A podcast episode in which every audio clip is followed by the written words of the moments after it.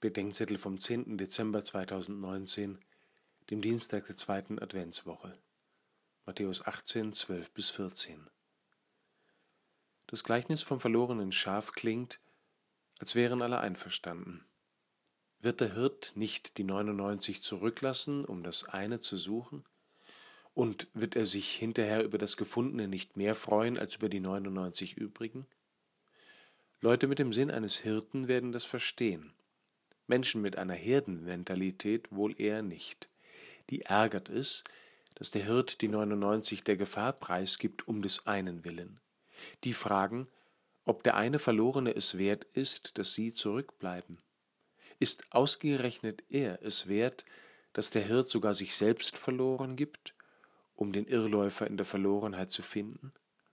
Und ist die größere Freude über den Wiedergefundenen nicht eine Beleidigung der Gebliebenen?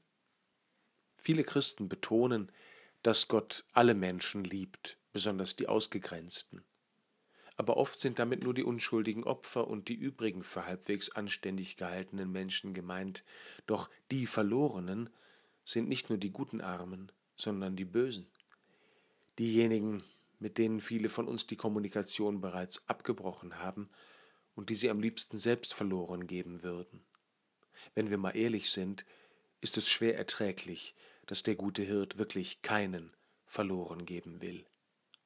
Diejenigen, die nicht nur Schafe sind, sondern den Sinn ihres Hirten haben, werden mitsuchen mit ihm, werden sich, wenn es sein muss, mit verloren geben mit ihm und, wie er, für einen von denen gehalten werden.